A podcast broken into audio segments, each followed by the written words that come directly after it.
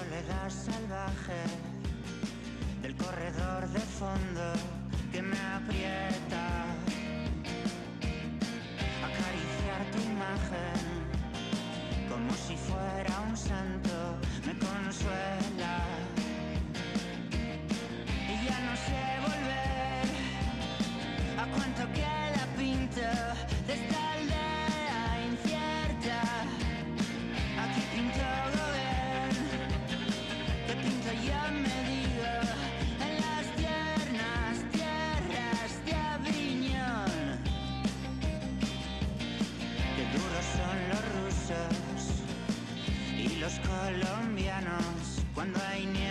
Una semana más llega el momento de charlar sobre ciclismo. Ya habrá tiempo, ¿eh? luego lo tendremos para repasar algunos resultados, para fijarnos también en la ultimísima hora y en los directos, porque ya entramos en una época del año en la que efectivamente vamos a tener muchas carreras mientras eh, charlamos, pero antes el momento relajado, el momento de hablar con protagonistas de diferentes ámbitos del ciclismo, desde los que compiten cada semana a los que están aspirando, por ejemplo, a estar con los mejores y también quienes disfrutan de la bicicleta de otra manera, pues algunos eh, cada fin de semana y otros que lo consiguen a diario. Pero el hilo conductor siempre en esta sección es nuestro compañero de Malda Bikes, Sugacha Ayuso, ¿qué tal? Arrachaldón Beñat, muy bien. Te pones el listón siempre muy alto, ¿eh?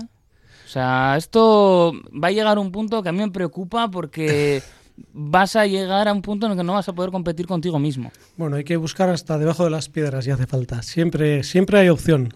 Claro, y hoy eh, lo que vamos a hacer es un pequeño viaje a una, una institución eh, histórica de nuestro ciclismo.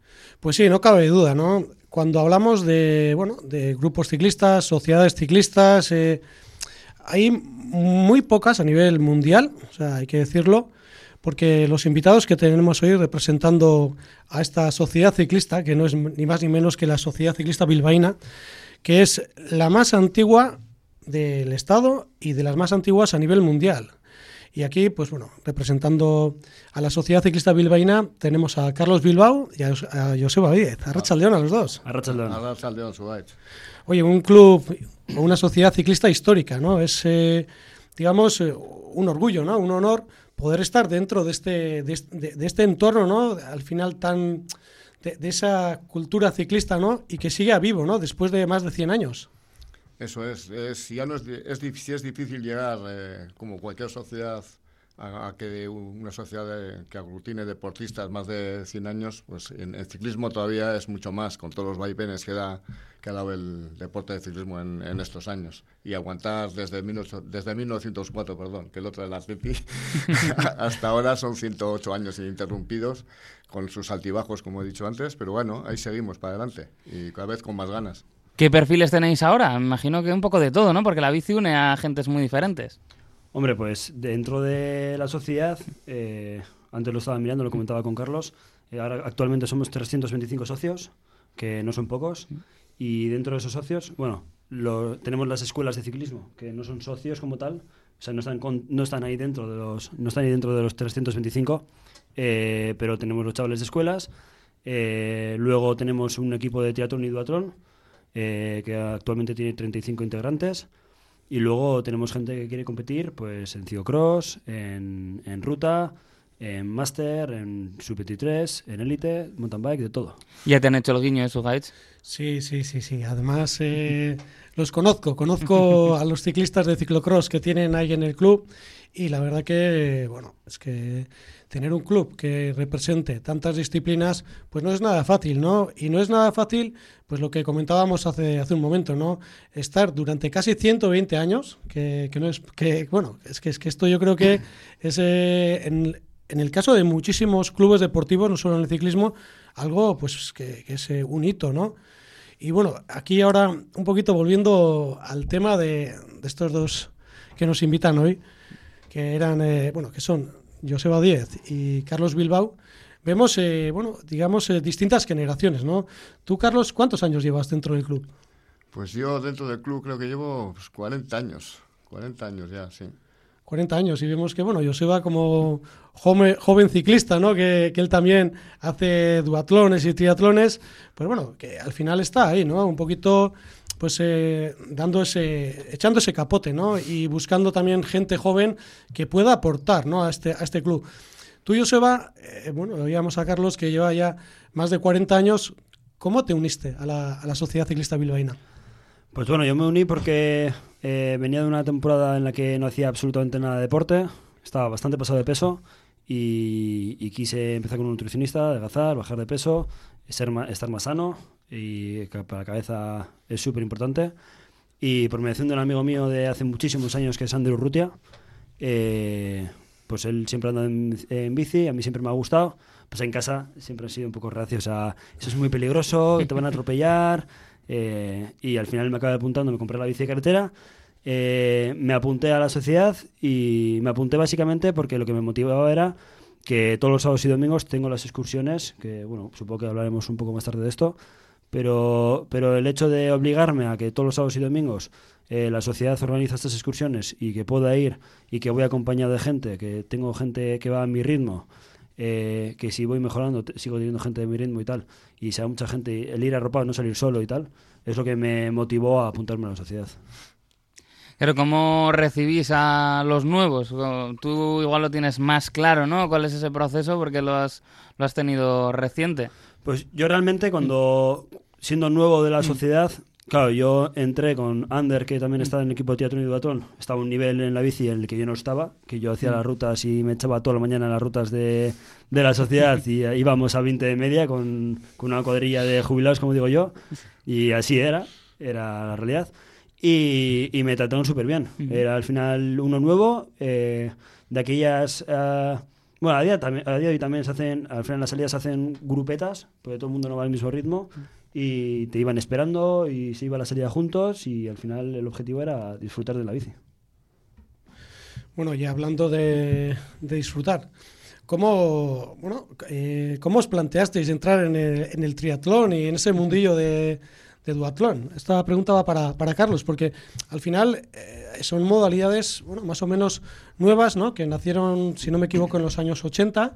Y claro, para vosotros también, como sociedad ciclista, ¿no? que estaba más vinculada única y exclusivamente pues, al mundo del ciclocross, porque no hay que olvidar que la bilbaína estuvo dentro de la organización de un campeonato del mundo de ciclocross hace ya muchísimos años y que quizá, pues bueno, eh, era más ese entorno de, de ciclismo en carretera y de, y de ciclocross. Y de repente, ¿no? Pues entra una nueva disciplina. Sí, es que la sociedad, eh, pues como yo creo que ha pasado a muchas sociedades en Bilbao, pasó con las SOAC, pasó con el- la, sociedad Casco Viejo, iba un poco decayendo, iba haciendo un tono deprimente. Entonces le quisimos dar una vuelta y aprovechando que teníamos un, en este caso un familiar directo, que, que, que era bueno corriendo y era bueno andando en bici. Andando en bici, pues no era lo excesivamente bueno que debía de ser para competir en sub-23, pues lo decidimos a, a lanzar un equipo de duatlón para dar cabida a esta gente que en, que en bicicleta pues igual no, no puede entrenar tanto para llegar a, a- a competir con los aficionados. Y vimos en el duatlón un- una salida para ellos y, y bueno y a partir de ahí empezaron dos chicos luego salieron tres cuatro siete y al final pues han montado un equipo eh, con la gente joven que ha venido ahora que nos ha impulsado todavía un poquito más pues ya tenemos un equipo importante por lo menos en, en número y en representación que es lo que se trata de divertirse más que de, de ganar o que sea que eso ya llegará yo pero no digo nada, pero divertirse. esta temporada pasada, terceros de Vizcaya.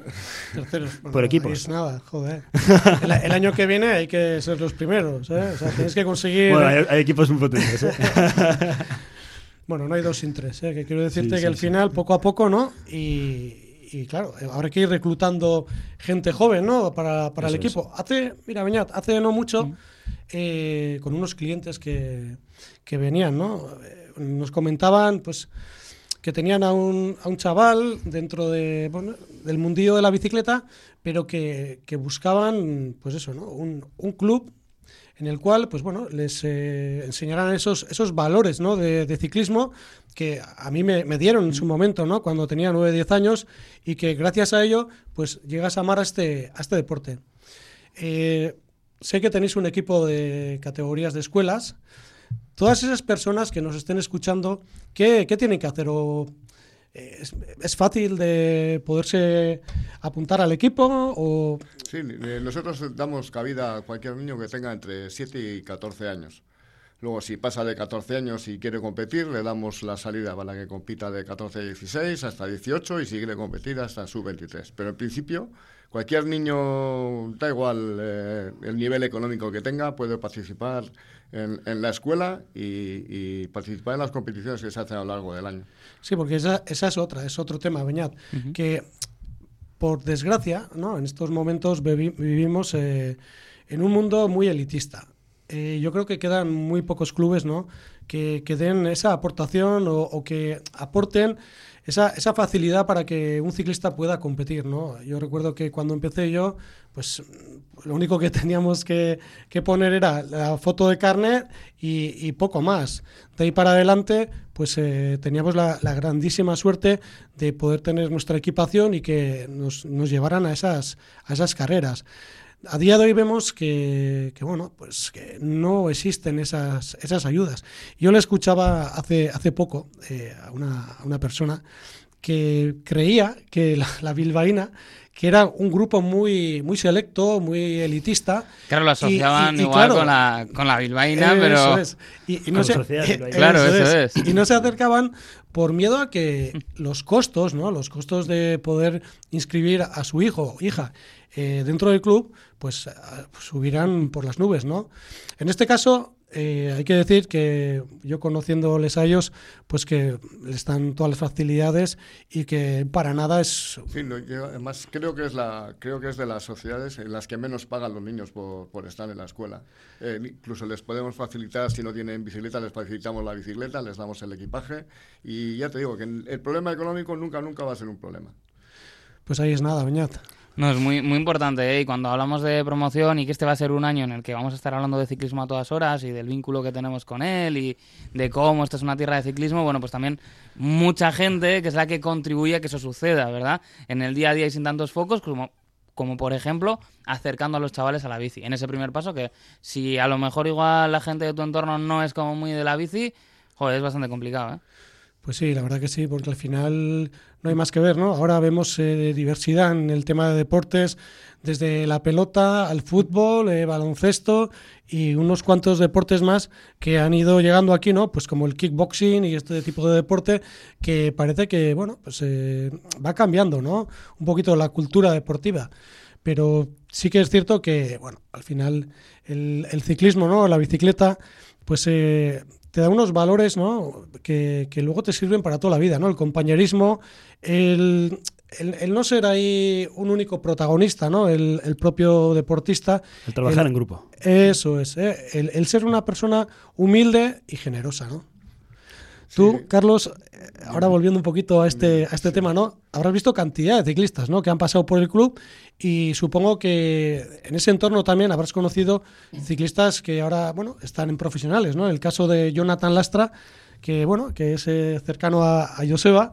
Yo creo que al final ver corredores de ese tipo, pues sí que tienen que decirle a uno mismo, bueno, estamos haciendo las cosas bien. Sí, es- efectivamente eso es lo bonito, de ver que un, un ciclista como en el caso de Jonathan o en el caso de John. Barnechea o el caso de Iño Veloso y que han empezado siempre en un club, que se han mantenido siempre en un club, en un club, vamos a decir, estos de, de pueblo, por decir algo, como es el nuestro. El nuestro es un, a pesar de que es Bilbao, es un, es un equipo de pueblo, por decirlo así. Y, y ver que han pasado por todas las categorías inferiores y han llegado a donde han llegado y donde van a llegar, que todavía no han llegado al límite, pues eso siempre es un motivo de satisfacción. La pena es que yo creo que eso se está profesionalizando ahora mucho. Entonces hay muchos equipos que, que piensan que, que hay que entrenar, que hay que comer no sé qué, que no puedes comer no sé cuántos, y eso ya llegará. Pero de principio, de pequeño, lo que tienes que hacer es divertirte, jugar y divertirte con la bicicleta y seguir hasta los 80, los 90 y hasta, que, hasta el final. Amor por la bicicleta. Eh, eh, eso es, se resume en eso. Y amor es también pues el hecho de tener igual la semana muy complicada y sacar ese ratito, ¿no? Cada fin de semana para esos eh, paseos, esas rutas que hacéis. Cuéntanos un poquito, que los sacabas antes, cómo los organizáis y por dónde soléis moveros. Pues mira, eh, lo hablaba antes con un compañero de la sociedad. Nosotros en la sociedad eh, organizamos un calendario de excursiones que está todos los fines de semana del año, porque tenemos el calendario de, de primavera-verano. En verano se interrumpe, aunque damos un calendario, pero no es, digamos, el calendario oficial. Damos un, un calendario para que la gente que sigue en Bilbao eh, pueda hacer algo. Y en invierno lo mismo. En invierno se da otro calendario para la gente que, que quiera salir, pero no es, digamos, el oficial. Eh, nosotros un oficial hacemos este, el que te digo que es primavera y justo eh, posverano, eh, primavera y otoño. Eh, y luego, eh, o sea, en este calendario aparecen eh, todas salidas de sábados y domingos, en el que nosotros en el calendario ponemos de dónde se sale, que este año van a ser todas las salidas, eh, depende de la salida, si es más larga o más corta, entre las 8 a las 9 se sale, eh, en el Euskalduna, y sábados y domingos, y la ruta pues va cambiando por todas las zonas alrededor de Bilbao. Se hacen rutas entre las más cortas 65 kilómetros, la más larga puede ser 130 kilómetros, depende un poco cómo pegue, pegue, pues de temporada, de pues, más cerca de verano suelen ser más largas y tal. Eh, y luego, aparte de esto, eh, la sociedad organiza o colabora con otro tipo de excursiones, como puede ser la Luchón Bayona, que se organiza una salida que hacen, eh, van los socios, van en autobús y hacen, eh, duermen allí y van- hacen Luchón Bayona. Las brevet. ¿no? Eso es. Sí, pero eso aparte, eso aparte. Eh, se hace la lucha en Bayona, que hay gente que duerme por el camino, hay gente que hace el tirón o como quieran, pero eso se organiza. Y luego organizamos la- las brevets, que casualidad este año, eh, cada cuatro años eh, la- hay una sociedad parisina eh, que organiza la París-Brest-París, Sí. que son 1.200 kilómetros. Eh, y para participar, o sea, esto lo hacen cada cuatro años, para participar te piden, en ese año que organizan la París-Brest-París, eh, a ver, eh, te- tener una salida homologada de, de X kilómetros, no, no sé ahora mismo cuántos es, Sí, 300, 600 y 1000. pero la de 1000 creo que no te obligan. Creo que son 300 y 600. Entonces, eh, la, sociedad, Ci- la Sociedad Ciclista Bilbaína, desde hace muchos años, tiene, tiene la, la autoridad para, para poder organizar estas salidas homologadas para que la gente pueda participar. Y este año, eh, como se va a hacer la, la París-Brest-París, eh, organizamos de 100, 200, 300, 600 y 1000 kilómetros. La de 1000 kilómetros a modo de entrenamiento. Beñat, estos kilometrajes, hasta para hacerlos en coche, ya, Claro, ya pesan. eh, iba a hacer yo la broma cuando he dicho que llegaban hasta 130 kilómetros, que ya ahora 130 puede ser Cuidado. perfectamente, pero que puede ser ya kilometraje de una grande, porque estos años es que la gente discute mucho con esto Sí, sí, sí, de sí. cuántos kilómetros tienen las etapas en la vuelta, ¿no? Y demás. Pues claro, esto de los mil kilómetros ya, bueno. Eh, Será- eso es- igual será en doble, eh, doble parcial, ¿no? Como antaño. Mil por la mañana y otros mil por la tarde, ¿no? No, se da unas horas, eh, depende la, la brevet, te dicen, eh, no sé si son, por ejemplo, eh, la de, imagínate, por decirte algo, la de 300 kilómetros se dan 22 horas, que creo que igual esa es la de 200, ¿eh? no, me, no me acuerdo muy bien. Entonces da unas horas que creo que sale como a 13 de media, eh, con todas, ¿eh? Entonces, claro, si tú eres una persona que ruedas, re- rodas a, tres- a 30 por hora, entonces sabes que tienes margen para poder cogerte un hotel, una pensión o tu pariente te lleva a la autocaravana y duermes en la autocaravana o lo que sea. Entonces la gente aprovecha y descansa de alguna manera.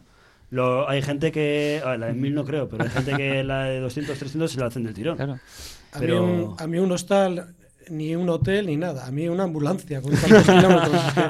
Ya me he cansado de todo ya. 1200 kilómetros. Solo de escucharlo, ¿verdad? Sí, sí, sí, sí, sí. Ostras.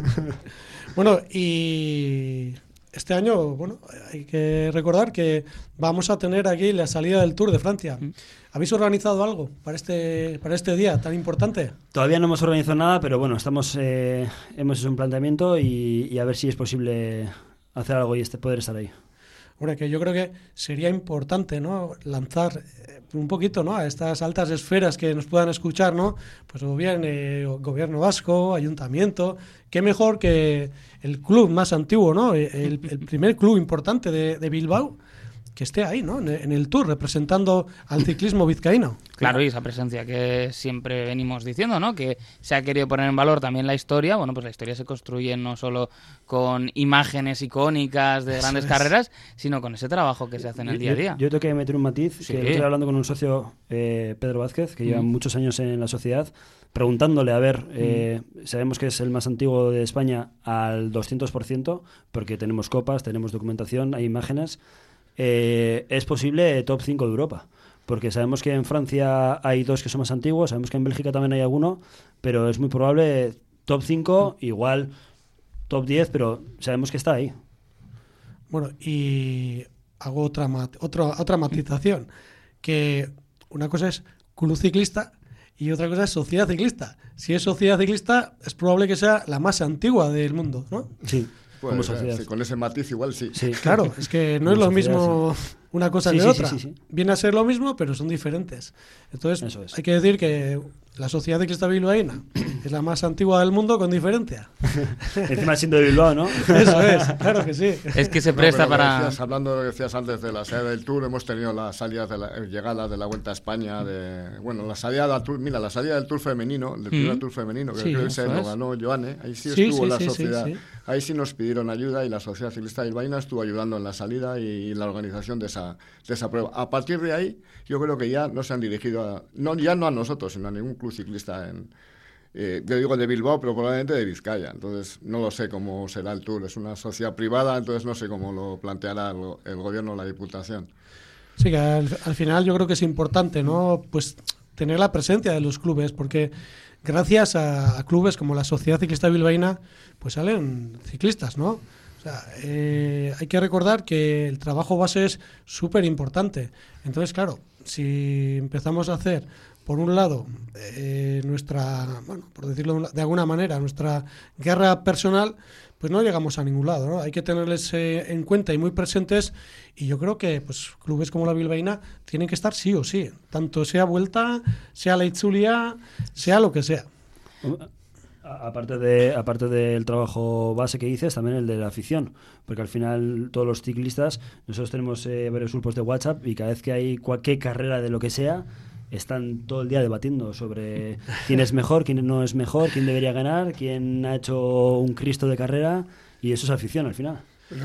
Yo creo que sí se debería aprovechar ¿eh? la etapa del Tour, ya no solo para el Baina, ¿eh? sino para la, eh, la Punta Galea, para la Sociedad Valentín Urián Munguía, para la, bueno, la Guerniquesa ya tristemente ya, ya no funciona, pero todas estas sociedades, la Encarterri, que están trabajando desde el deporte base desde, desde hace ni se sabe el tiempo también, y que tengan una especie de, de- eso, lo que has dicho tú, de reconocimiento, que aparezcan en algún Sí. sitio en, en esto de la etapa, que, que se vea algo el trabajo base para que los chavales sepan que hay gente ahí trabajando.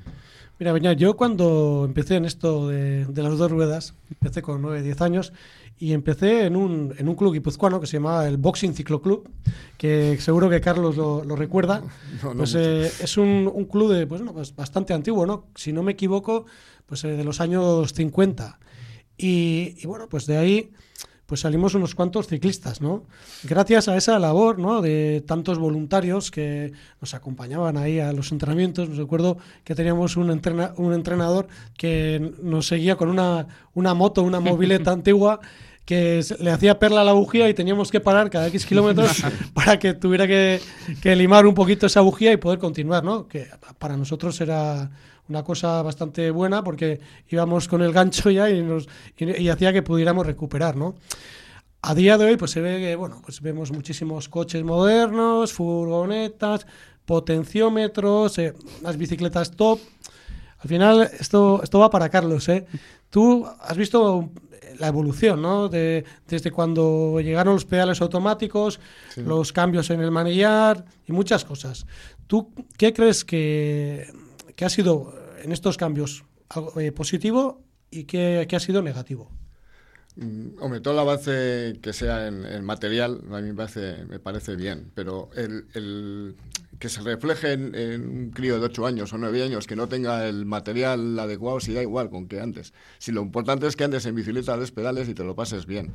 Y, y- y ver a niños también a veces de, de 10 años, de 9 años, de 11 años con un maquinón que no lo tiene casi ni, ni un profesional, pues, pues te, te- te echa para atrás. Entonces, Claro, los chavales se van fijando, pues joder, pues mira qué bici tiene este, qué bici tiene el otro y que no sé qué, y entonces al final ahí, eh, no sé, es- yo lo veo como un poco más antiguo, ¿no? Que está bien, que el material está bien, pero a partir de ahí poco más, porque ya te digo, como decía antes, lo de alimentación, el potenciómetro, el no sé qué, para un chaval de 15, 16 años ya tendrá tiempo de usar el potenciómetro cuando, cuando tenga que usarlo.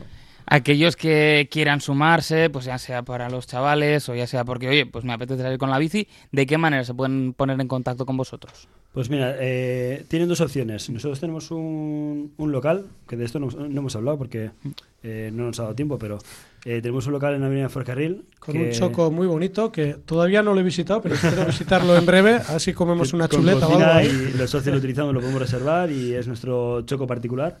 Eh, y en ese, ese local, los lunes de 7 a 8 y cuarto, eh, está abierto siempre. Entonces, cualquier persona interesada puede acudir.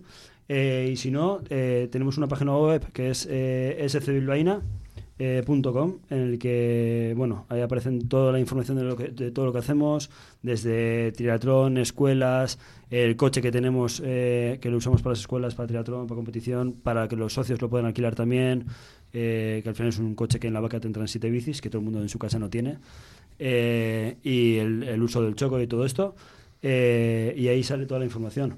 Eh, tienen también una ficha de alta que si no pueden acudir los lunes, nosotros les mandamos por email, ellos la rellenan y la mandan. O sea que perfecto. Además he visto también que por el centenario sacasteis un libro y todo. O sea, igual alguien que está escuchando y que le apetezca también sumergirse en la historia, que tiene también esa es. oportunidad, ¿no? Tenemos el libro del centenario, eso es. Oh, perfecto. Eh, es que Sugaich, os ha volado el tiempo. Estamos llevamos cerrando más de Pues 25 sí. minutos. Entonces, antes de despedir a, a los invitados, ya que hemos hablado todos de ciclocross, eh, pues os pido el pronóstico de cara al, al mundial que tenemos este fin de semana. Claro, Eh, te dejo empezar, eh, Sugaich, a ver. Porque va a ser una opción casi binaria, yo creo, salvo Es que sorpresa. tampoco hay muchas, Claro. muchas opciones. Yo creo que Se puede repetir, ¿eh? Nadie va a tener que decir uno así. Yo, yo pienso que la gente está esperando que Van der Poel Claro. consiga la victoria, pero yo creo que Wout van Aert ha hecho un pequeño pico ahí de sobreentrenamiento y ahora le toca esta semanita de recuperación y que va a ganar con una pata. Yo tengo que decir que como no va a competir mi amigo Jonathan Lastra, Mm. Ah, claro. voto en blanco. Si compitiese Jonathan, ganaría Jonathan seguramente, pero, pero como no va a poder estar, pues... Un grande, ¿eh? Voto en blanco. Además que ha pasado por este programa y ha pasado también por otras versiones, digamos, del, del ciclismo en esta casa. Incluso ha sido nuestro espía dentro de la Ichulia. O sea que un Sí, grande. sí, sí, sí, Esperemos sí. Que, que este año eh, tengamos que hablar muchísimo con él y sobre él. Yo ya hice un pronóstico. Yo Sí. dije que Jonathan este año iba a conseguir victoria en alguna de las grandes que pueda participar él. Ojo, ¿eh? Ahí queda eso. La firmamos, ¿eh? Sí, sí, sí. Ojalá. Talento tiene. Solo falta ahora pues que, que dé en la diana, pero ojo. Carlos, eh, ¿te animas con algún pronóstico?